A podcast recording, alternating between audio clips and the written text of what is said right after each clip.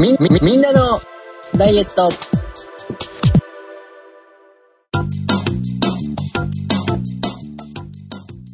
この番組は、実は冬も体型は隠れない、隠せないという心理にたどり着いた皆様を痩せる境地に至らしめたいダイエットバラエティです。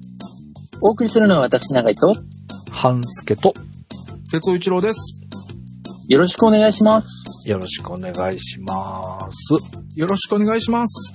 隠せないですね。なんか、うん、まさしく気膨れするタイプだったというのが、またこの時期に痛切に感じている今日この頃でございます。哲夫さんはどっち派ですか？気膨れする、気膨れするってことは本当は痩せてるとアピールしたいっていうことなんですか？いや、さらにって言えばいいのか。え、なんて言えばいいの？そっか、気膨れするってや痩せてる人が、いうことじゃない？見えるねっていうこと。うんうんうん。太ってる人が気膨れすることもあるでしょ、でも。いや、それは太ってる人は太ってるままに見えたってことで。さらに太ってるのは着てるせいだよっていうふうなことを言いたいときには、太ってる人も気膨れするを使っちゃいけないんですか？ダメなんですか？使わせてくださ先い。生。よろしくお願いします。哲夫さんはどっち派？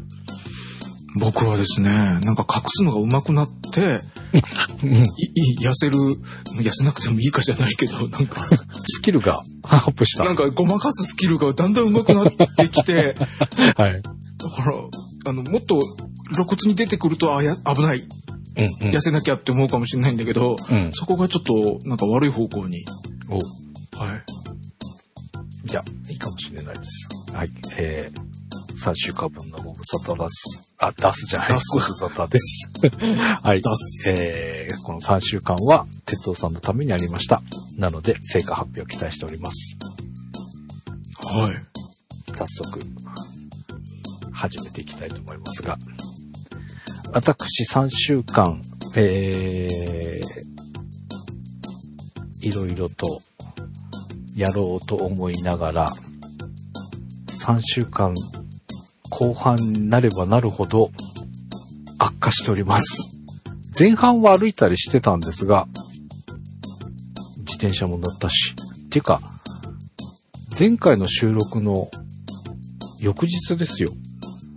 大チャリダイエット、久しぶりに、リーさんに勧めたのに自分はやってないっていうのはまずいなと思い、走りに行きまして、2時間も走ってきたりしたんですが、おえーウォーキングも徐々に再開し始めていたんですが、今週に入って全くやっておりません。っていう、なんか、非常に下り坂な感じの3週間でございました。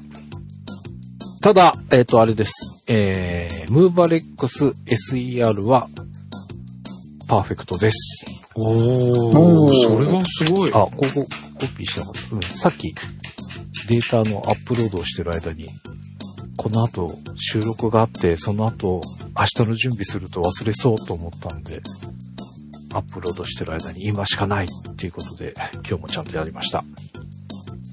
あ、仕事の合間に、うんあ何かデータをアップロードする待ち時間に、ボゲーっと待つんじゃなくて、ちょっと一瞬それになりそうだったんだけど、はい。はい。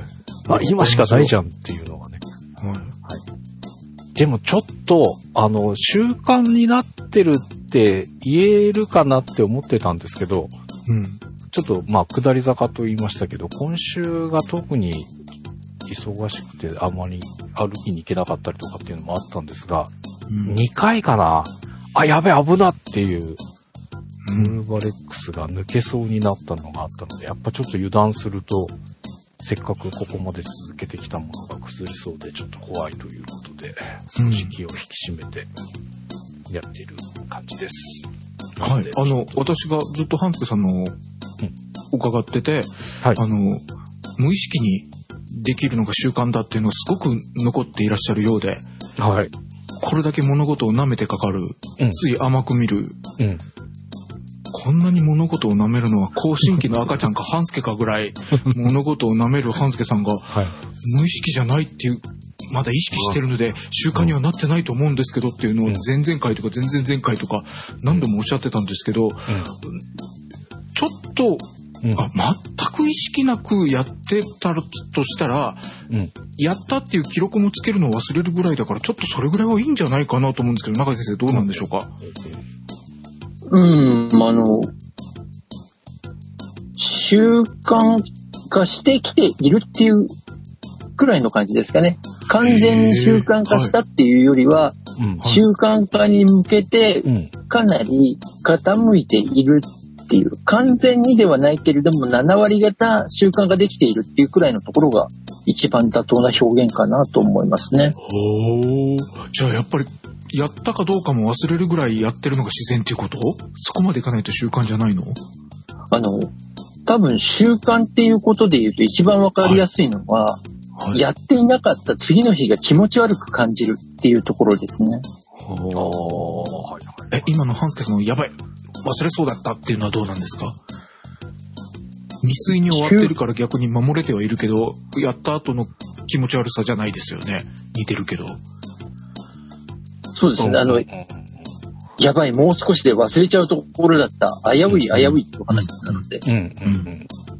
まあだから取り組んでる最中で忘れそうになったのをちゃんとあのくじけずにやれているっていうところで、まああの途中途中にある障害を順調に超えているっていう感じですからね。うーん。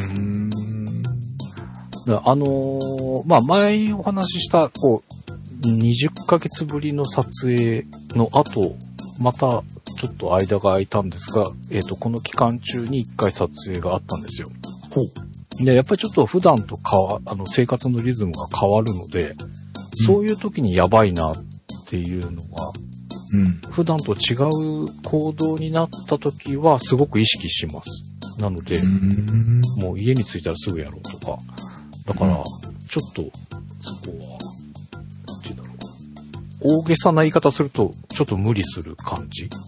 うん。あの、他のこと置いといて、まずムバレックスやって、そこからちょっと、二ほどきしようとか、そんなぐらいちょっと今まだ意識してる感じなので、なんか、すごく、うん、死守しなきゃっていう気持ちが未だに強いです。なので、うん。まあでも、それがあるから続けられてるのもあるかなっていうのがあるので、あの、まあ、いい捉え方をして、とりあえず連続で頑張ってみようかなっていうふうに思ってやっております。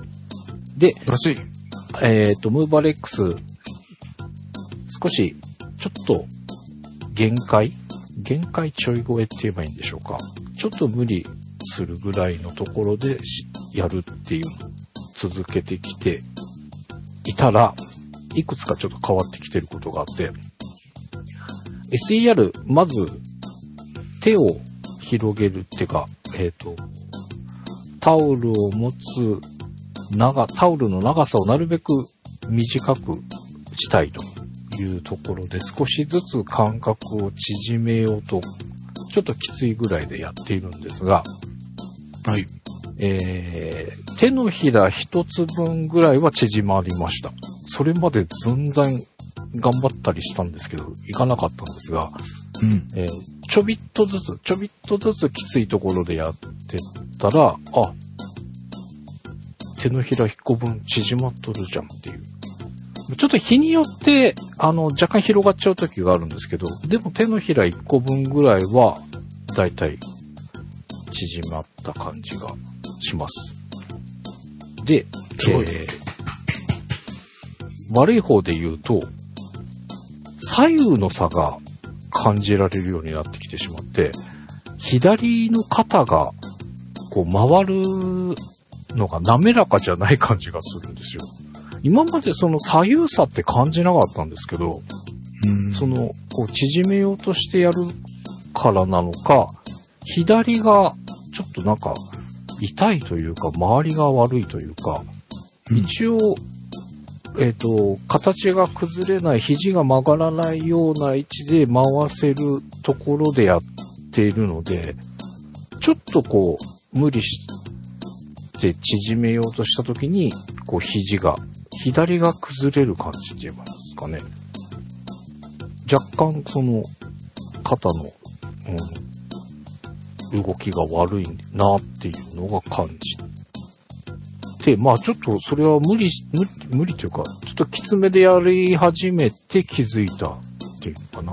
だからゆ余裕を持ってやっちゃうとこういうところがわかんないまま過ぎちゃうのかなっていう感じがしました。で、ムーバレックスも、えー、それぞれちょっときつめ。えー、例えば、1、ムーバレックスの1番、2番で屈伸するときに、僕はすねがすごく硬くて、下にあんまり下げられないんですけど、うん、それをなるべく少ししっかりと深く沈み込めるようにと思って意識して続けてやってきたら、えっ、ー、と、これもやっぱり左右差が出てきて、左足が、左足首が曲がんないって言えばいいんですかね。あの角度が広いままって言えばいいんですかね。右はまだしゃがめるのに、左が突っかかっちゃう、引っかかっちゃうというのか。もうここでは限界みたいな感じになって、ちょっと痛い。で、ちょっとその、ちょっと小痛いぐらいのところを、しっかり、痛み、なんだろう、伸ばすイメージではやってるんですけど、そこがなかなか超えられない。っていう、ちょっと左右差が、あ、これ、右と左で随分違うなっていうのが、最近になって差が出てきました。あと、ムーバレックスの4番で腰を回すのになるべく大きい円をっていうことだったので、それを意識してずっとやっているんですが、えっ、ー、と、最初の頃、カクカクしちゃうんですよねっていうお話をしてたんですけど、それは、まあ、まだあるって言えばあるんですけど、だいぶ滑らかになったんじゃないかなっていうふうに思ってる感じです。で、えっ、ー、と、その、少し滑らかになってきたなって思った次のステップで、ももの付け根がちょっと痛いというか、なんか、あのー、伸ばしてる感というか、ちょっと、まだ硬いのかなっていう感じがしていたんですけど、えー、それが、なるべく大きくっていう風にやってた時に、だんだんそのちょっと痛みを感じるというか、伸びてる場所が変わってきてるというか、なんか場所がちょっとずつずれてきてる感じがしてます。で、円は少し大きくできてきたかなっていう、なんとなくなんですけど。なので、ちょっと限界っていうか、うんと、イメージとして、今までは無理せずやってた時っていうのは95とか90%ぐらいな感じで、できる範囲でやってるみたいなところだったんですけど、今は105とか、まあ102とかかな。まあちょっとだけ無理、そのフォームが崩れないとか、その痛くないとかっていう、まあ、調整は入るんですけど、まあ、気持ち的に102とか105%ぐらいのところで、ちょっと続けて今やってる感じなんですけど、なんかそういうのが、今までわかんなかったけど、こういうところが出てきた感じなんですが、これはこのまま続けてって大丈夫なんでしょうかっていうのがちょっと聞きたかったとこなんですけど、105%ぐらいで頑張ってて大丈夫ですか？あの、えっ、ー、と、いろいろと答えたいところと、うん、そうですね、あの、突っ込みたいところがいくつか存在をするんですが、はい、結論で言うと、うん、全く問題が、今、半助さんが、話をしてくださったことに関しては、すべからくすべて全く問題がございませんという感じです。はい。いい、いい感じというか、その方向として、いい、間違ってない方向で進んではいると思って大丈夫です。間違っては、全然間違ってはおりません。大丈夫です。ご安心ください。なので、まあ、すごく簡単に言うと、左右差はどうしても出てしまうんですよ。まあ、多分言ったら、うん、前後差も出るとは思うので、おはい。だからそれ自体は決して悪いことではなくて、うん。どちらか片方がうん。いち早く柔らかくなってきたっていうことなんですよね。ああ、じゃあさっきの屈伸で言ったら、右が柔らか、まあ今までより良くなったっていうことなんですか？ね。右が先に良くなった。右の方が多分柔軟性が増してきてるっていう。おそらく今のお話だと体の右側全体はうん。反応してきているので柔らかくなっているけれども、うん。左が同じ速度で柔らかくなっているわけではないので、うんいろいろとうん引っかかったりスムーズに動かないっていう感触を得てるっていうことですよね。で、これに関しては、普通に続けていっていただいて全く問題がないと言っているのは、うん。あの、バランスが取れるようになっていくんですよ。へえ。続けていくと。なので左右同じぐらいの状態で、うん。まあ進展、要は伸びたりしていくようにはなるので、うんうん今のまんま続けていただけるのが、うん。うんまあ一番良いかなと思ってはおりますが、うん僕があの、突っ込みどころがって言っていたのは、うん。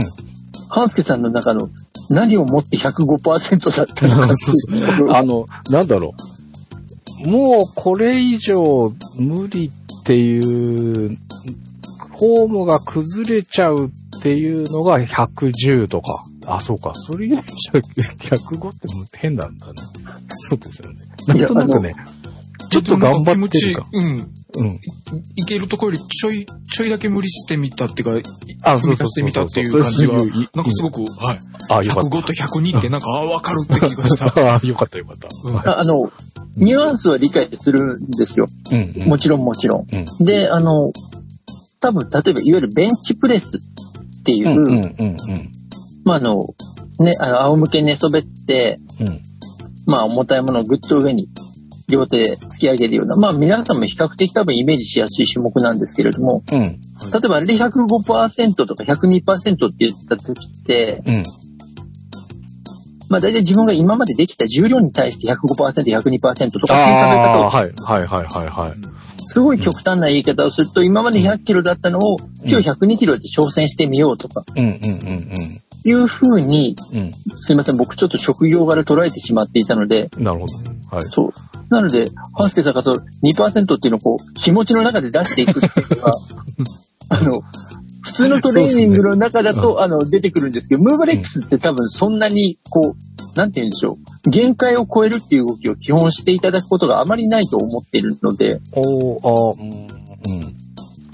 えっと動、作としては、多分はい可動域で多分フォームが崩れるっていうことをハンスケさんが100っていう捉え方をしたのははい。理解をしました。あ、はい。ただあの、いわゆる、その時に僕らが100って捉える時って動作に対しての負荷の量っていうやつなんですよね。ああ、はい。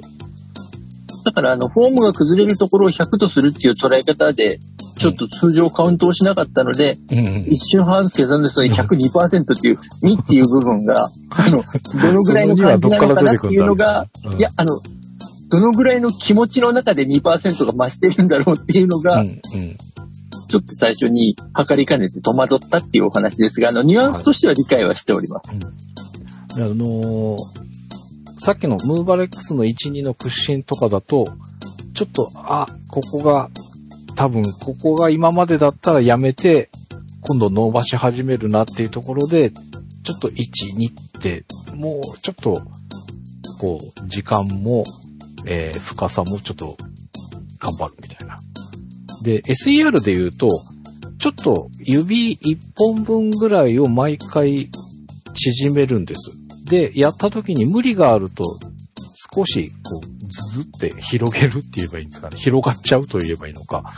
で、やっていくような感じにして、少し、こう、気持ち、その、えー感覚を縮めた状態からスタートさせるっていう感じでやってます。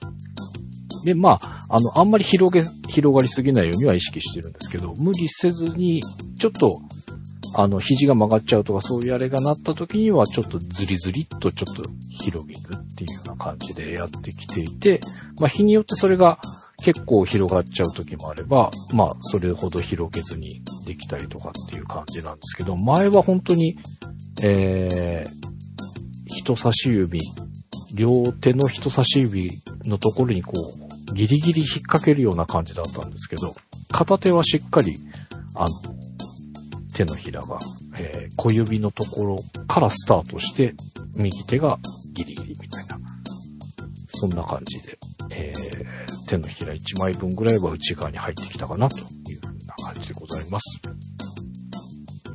だいぶ進歩してると思っていただいて良いですよ。ありがとうございますなので、あの、僕はあとは数字にひたすら期待を寄せております。はい。その数字でございます。前回の、えーご紹介した数字が2021年11月5日の計測でした。体重が85.6キロでした。はい。今週の体重です。じゃん !85.0。0.6kg の超特大原料です。ありがとうございおめでとうございます。お世辞です。体脂肪です。前回ご紹介した体脂肪が24.8%でした。今週の体脂肪です。はい。じゃん !25.4%。0.6%の増量です。お疲れ様でした。お疲れ様でした。ウエストです。はい。前回ご紹介したウエストが101.8センチでした。はい。今週のウエストです。じゃん !102.4。0.6センチメートルの増量です。はい、お疲れ様でした。わあ0.6の3カードみたいになってますね。ああ、そうですね。そうですね。なんか、あの、でもね、そんなに焦ってないかな。なんとなく、まあまあ、ちょっとやらかしちゃった感もなくはないんですが、でも、大丈夫。大丈夫な気がします。次、収録までには減らせるという気が何の根拠もないですけど、あります。ということで、えー、私の方からは以上でございます。なんかストレスがあって食べる、食べてしまうって書いてあったんですが、あ、これ、あ、まあ、やらかしたんですね？まあまあ、やっぱあの、まあさっきも言いましたけど、今3週間あったうちの、この、この直近の1週間が、なんとなくやっぱりね、こう忙しくて、た、食べることを考える時間がなかった。でもそんなに言うほどは食べてないんですよ。だけど、なんか考える時が多かったかな。その前とかは意外と先送りとか頑張ってたし、あんまりそんなに食べることに執着せずっていうのができたんですが、直近の一週間がとにかくなんかあんまりよろしくなかったかなという感じでした。ということで、まあ、時間が、間が空くと大変になる哲夫さんに期待して、よろしくお願いします。あれ。じゃあその前に僕ちょっと一つだけ、はい。あの、半助さんのうんお人柄を表しているお食事がですね、非常にあの、象徴的な、え、え、象徴的な、はなんかありました、い、ございました、これ。えっ、とですね、まあでも直近ですね、昨日ですね、25日木曜日のはい。お食事。お昼かな。あ、これか、はい。はい。えっ、と、半助さん、ベースブレッドというのを召し上がってるんですね。うん、はい。俺も気がついた。一週間にもう、はい。この土曜日も召し上がってますよね。なの、ベースブレッドで何かと言いますと、い。わゆるあの、これを食べていると、まあ、いわゆる完全栄養食と言われて、あの、まあ、ダイエットに非常にですね、あの、有効な食事として、あの、非常に効率的かつ合理的に栄養が摂取できるので、良いですよというふうに勧められているベースブレッドを召し上がっているうん。のに、唐揚げが加わってるんですね。あの、絶対唐揚げ分だけオーバーしますよね。完全栄養食に対して、さらに足すっていうですね。はい。あの、まあ、ちょっと、あれすると、これ、2袋で1食分の差し替えらしいんですよね。はい、うんそうですね。うん。2つ食べるとっていうところで、えっ、と、僕が、まあ、今回試したのが、メイプル味とチョコレート味。チョコレート味は一塊なんですよ。で、えっ、と、メイプルは、2分の1って言えばいいんですかね？あ、2分、ん ?2 個小ぶりのが2つ入ってる感じ。まあ、パンの形状が違うんですけど、えー、そんな感じで、てます。これちょっとネットで、Facebook だったかな？インスタだったかな？結構広告がバンバン入って気にはなってたんです。で、完全食っていうのもちょっと気にはなっていて、えー、ちょっと試してみようかなって思ったんですが、ちょっと完全にこれ食事を一食これに、これを二袋に変えるっていう使い方が書かれていたんですけど、使い方がちょっとできてない。ちょっとおやつで小腹が空いて菓子パンを食べるんだったらこれにしようかなっていう感覚で今ちょっと試し始めた感じなんですけど。なので、もうちょっと使ってから言おうかなと思ったら。はい大丈夫です。あの、足しているんだなっていう。あの、すごいのは、食事の置き換え食をうんさらに置き換えるっていう離れ技を、そして普通の食事に戻すっていう荒技を使われているんだなと思ったっていう。まあ、それなんであの、多分、食欲をコントロールしにくいぐらい、いろいろと大変だったんだなということを察したっていうお話で、決して責めてるわけじゃないんですけど、あの、2食で1食、2、2つ食べると1食分になるっていうものの、うん半分を唐揚げに変えるっていうやり方があそうそうそう、そういうか、そうですね。そういう形になります。はい。まあ、その、ちょっとまたベースブレッドは改めてもうちょっと使ってみてお話うんをしたいでもそうそう、せっかくなんで、ちゃんと上手に使った結果、うんうまくいきましたっていうと、うん。うん。多分聞いてくださってる方も試してみようかなっていう話に、うん。多分今、半助さんがおやつとしての代替品の機能があるかっていう確かめ方になってる。まあそういう、そう、今はちょっとそういう使い方になっちゃってますけどね。はい。でもなんかちょっとそれもありかも、とはちょっとまた。でも永井先生、多分この人、うんあの、完全栄養食っていう部分を、これを食べてれば太らないって勘違いしてると思うんですよ。あ、うん、うん。うん頭のじゃいいや分かってるって言いながら、これ、これ食べたら、やす、あの、太らないか痩せるぐらいに思ってる。今もあでも今までのね十何年の付き合いだとね、思ってる思ってる。はい。思ってるよね多分あの、。心理的作用として、あの、なかったことにしようっていう発想のもとであ動かれているケースが割と多いですね。この召し上がり方は。あの、特、茶を飲んでいたら、あの、どんなに脂っこいものを食べても、うんプラマイゼロだっていう発想をしてる人が昨日僕はあったんですけれども、はいはいはい。うんまあ決してそうじゃないというお話をするんですけれどもう、ん。で、目の前に特茶があるって許される気がするって言われました。ああ、はい。だから、なハスケさんが、うんあの、多分共感を抱けるぐらいの心情のん食べ方なんだろうなと思ってますっていうお話ですね。はい。ちょっと完全に、その差し替えっていうのは、ちょっとし、うん、あの、しばらくこういう風に使い、差し替えましたっていうお話はできないと思います。ちょ、ちょ、その、おやつ的な使い方でうまくいくかどうか、しばらくやってみてお話ししたいと思います。はい。ベースブレッドさんも別に免罪符とは言ってないって言って、そうそうそうそう。だだそうは書いてないもんね。でもそう思うよね。まあでも、ね、差し替えてこそっていう。だってね、それなりに、なんだろう、いろんな栄養素がしっかり入ってて、これだけ食べてれば他に取らなくていいっていう商品なのに、唐揚げを食べると。食べたかったんだ。しょうがない。という、大 大丈夫ですよ。そこを責めてるわけでは全然ないので。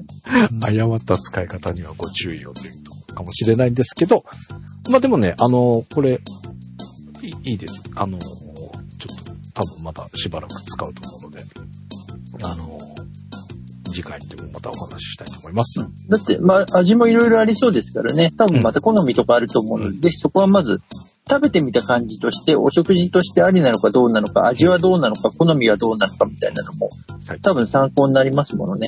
まずはそのあたりからうん教えていただけるとはい、使ってみようかなという方もいるかなと思いますので。ということで、次回もぜひお聞きください。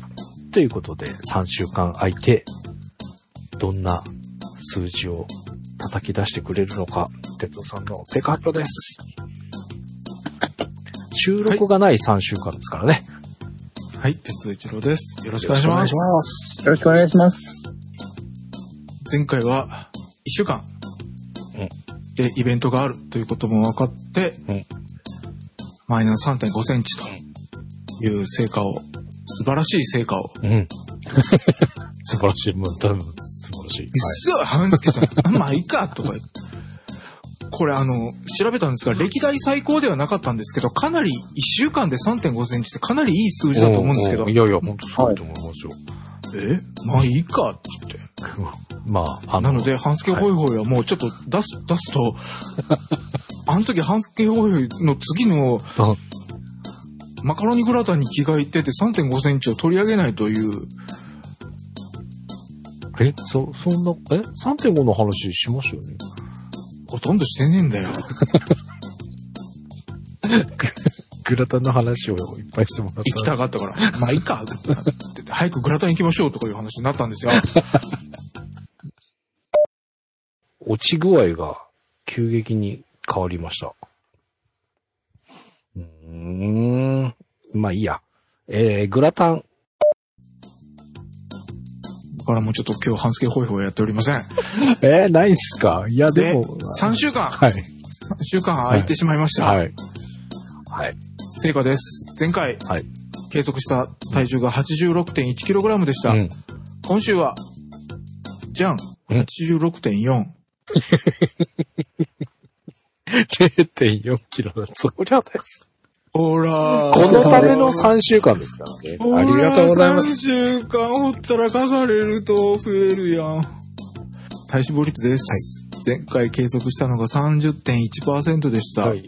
今週は、じゃん、29.8。うわもう、!0.3% の減量です。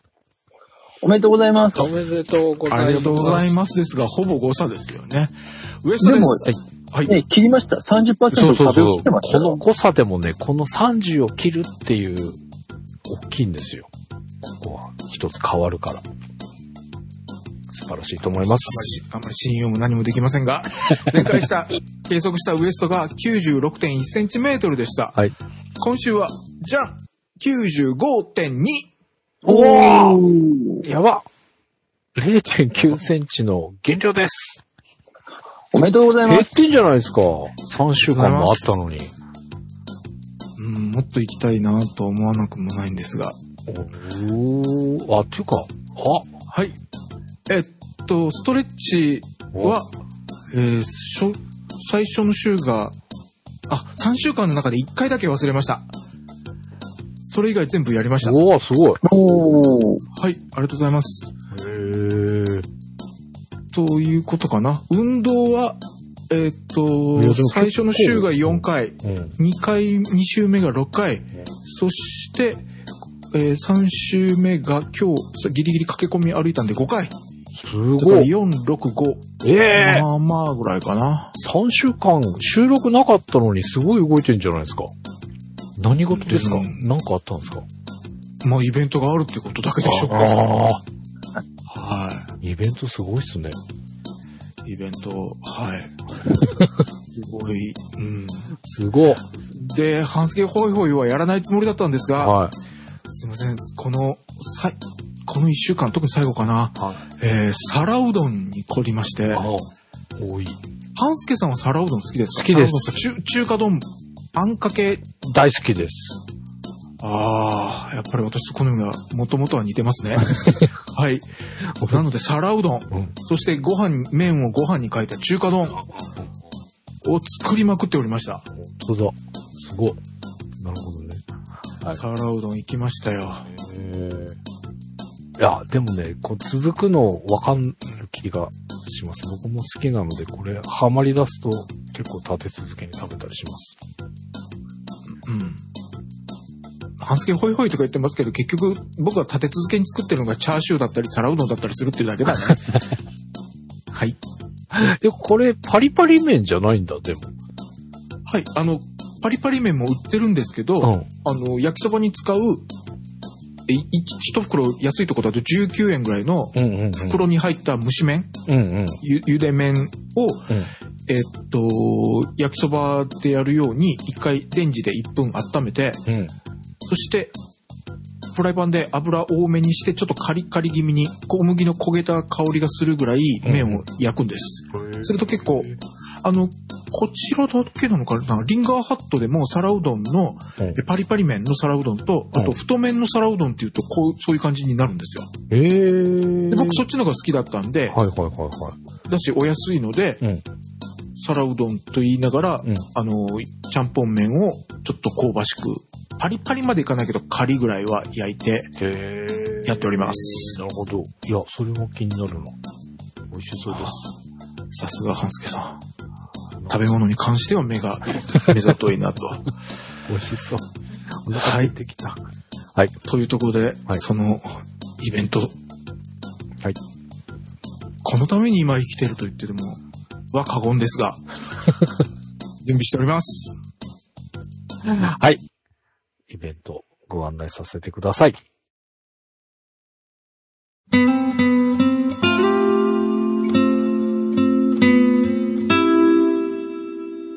ハンスケフェス？2000、あれ？ハンスケフェス2021忘年会、なんか変わってる。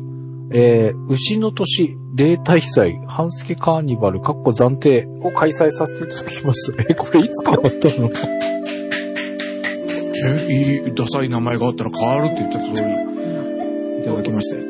え、えいいただいたのこれ？前半部分は永井先生のご提案なんですけど、すみません、読み方は牛の年例大祭でよろしいんでしょうか？はい。まさにもうこの通りでございます。一応あの、哲夫さんがご手配いただいた、あ、あの、参加フォーム等々を、まあ僕らにご案内いただきまして、はい。で、その時にあの、ファンスケフェスよりもダサい名前があったら、ぜひお寄せくださいということがありましたので、はい。一応、限りなく、ファンスケフェスからかけ離れたお祭りを考えた結果、一応まあこんな感じかなと。そういうことか。あのフォーム、なので来週はまた呼び方が変わってるかもしれませんが、そうですね現。段階、はい。今日、2021年の11月26日段階のイベント名は、ハンスケフェス2021忘年会、牛の年例大祭、ハンスケカーニバルとなっております。開催させていただきます。はい。え、日程ですが、2021年12月18日の土曜日。前回と違って土曜日です。はい。なので、リー様のように、えー日曜日だと大河ドラマがあるので、ログインが遅れますという方も、うん土曜日なので大河ドラマはありません。大丈夫です。よろしくお願いします。よろしくお願いします。えー時間ですが、20時から22時。えーはい第1部が20時から20時50分。えーそこでちょっと休憩が入りまして、えー第2部21時から22時ということでございます。えー料金は無料でございます。えー応募方法はイベント申し込みフォームからお記入いただきなんですが、これ、まあ、ちょっと僕らの中でテストをさせていただいたんですが、ちょっとハードルが高くなっております。はい。えー、気になる方ご確認ください。はい。えー、参加、あ、そうですね。あの、敷居が高くても、見るのは別に全然大丈夫なんで、ただ、参加、悩むんじゃないかなって思うような、えー、項目がございますので、ぜひ、イベント、チェックしてみてください。はい。ぶっちゃけ、今日時点で、う応募者数がほぼゼロに近い。多分、あの設問があるせいでっていう僕は気がしなくもないんやっぱりそう思った？ですが、さここまで低いとは、そう多くはないだろうけど、ここまで低いとは思わなかったんですが、えっと、ん。ここ、うん、あのー第1部の後半にあります、ハンスケクイズ。クイズ僕の中のはい、は、はい。はい。仮、仮タイトルはクイズハンスケなんて。っていうクイズコーナーが、うん。あの昔クイズ年の差なんてみたいな。ああ、はクイズ番組があったんですが、あんなイメージでクイズハンスケなんて。過去仮をやるつもりです。はい。で、えーその説問の中に、うん私は嘘をついたことがあるというのを用意してますので、うんうんうんうん。あ、あそこに、はいが押せない人でも、うん。えっと、ちゃんとサイズのも、あ、クイズの中に、クイズっていうか、の手があるよってこと？まあ、懺悔の、懺悔の時間があるので、なるほど。例えば、家訓とかで嘘をついちゃいけないとかがある方でうも、ん。まあ、ちょっと当日に懺悔ができると、うん。騙しきらなくても、というような説問があります。っていうね、えーどんな質問があるのか、ぜひ、フォームの方を開いてチェックしてみてください。はいえー参加資格です。えー当日19時30分に接続できる。えーまあちょっとね、接続テストとか準備いただきたいので、ちょっと早めにお集まりいただける方。はいえで、接続して、ができたらそのまま繋いだまんま離席されて構いませんので、ーうんうん。はい。で、えー、二つ目。イヤホン、ヘッドホン、ヘッドセットなどを使っていただいて、スピーカーから音を出さない状態で、えー、接続していただける方。えー、3。この忘年会の連絡用メーリングリストにメールアドレスを登録する。ってしていただきます。えー、まあ、このイベントの連絡にしか使わないので、終了時には破棄しますので、えー、ただそのメーリングリストに参加していただくので、えー一旦メールアドレスを登録していただくことになります。で、四つ目。 Zoom の表示名を申し込みネームに変更できる。これは、要ははい、どなたか、あの、ズームでね、えー表示された時に本名とかで分かんなかった、お申し込みと違ったりとかすると分かんなかったりするので、えー接続前にお申し込みいただいたハンドルネームに変えていただいて、接続していただける方と。で、五つ目、えー第2部のところで、えードリンク、おつまみを自力で用意していただいて、乾杯を画面に映せる方。はい。ここがちょっと前回と変わっております。はいえっと。ちょっと業務連絡も兼ねておりますが、い私がタイムスケジュールをえちらおもちゃらしておりまして、えー最初、前、先週の時点では、うん第1部の頭で一旦乾杯をして、それから出し物だったんです。はい。で、休憩挟んで第2部でもう一回乾杯って、ちょっと二度が邪魔だなっていうのと、私も楽しみたいけど、うん。特に一部は操作が大変で、うんうんうん。などと考えておりまして、そうすると、えーもう乾杯をもう2分に持っていこうかというふうに今現在では幹事は決めております。はい。はい。なので一部は、えーっと、成果発表の答え合わせと、うんクイズ半助なんて。うん。はい。はい。で、えーっと、これを休憩含めて1時間にするために50分にして、うんいいんじゃないかなと。はい。で、えー休憩10分の間にみんなおつまみ用意したり、僕もおつまみ用意したりしますので、うんトイレ休憩したりして、え2部の頭うん。の21時なりに乾杯。うんで、それを、えーこの後も出ますが、お顔は出さなくても結構なので、乾杯と、お画面に映し出せる方というふうに思っております。はい。はい。で、6つ目。えークイズに参加するので、ズームでビデオ付き参加できる方。まあ、これ先ほどもお話ありましたが、お顔出さなくても大丈夫です。まあ、手元を映していただくとかということで OK です。といです。えー、7。えクイズに当選したら番組へ住所、本名を伝える確保があの、お預かりした個人情報は商品の発送にしか使えませんのでご安心ください。えー、プレゼントをお送りさせていただきます。はい。クイズ半助なんての中で、うん。えーっと、商品を用意し、考えておりますので、はい当選した方に送ろうと思ってます。はいそしてここからが、前回から大きく変わったところです。うん、うん、うん、はい。去年の忘年会の時にこういうお話をしました。音声をお聞きください。はいというか、ゆくゆくは、来年か再来年、もしこんなことがするんだったら、なんか会費かなんか取れて、あの、うんまいものかなんかお取り寄せして、みんな同じものを一緒に食べるところにも、ああ、それもいいですね。ね、そうですね。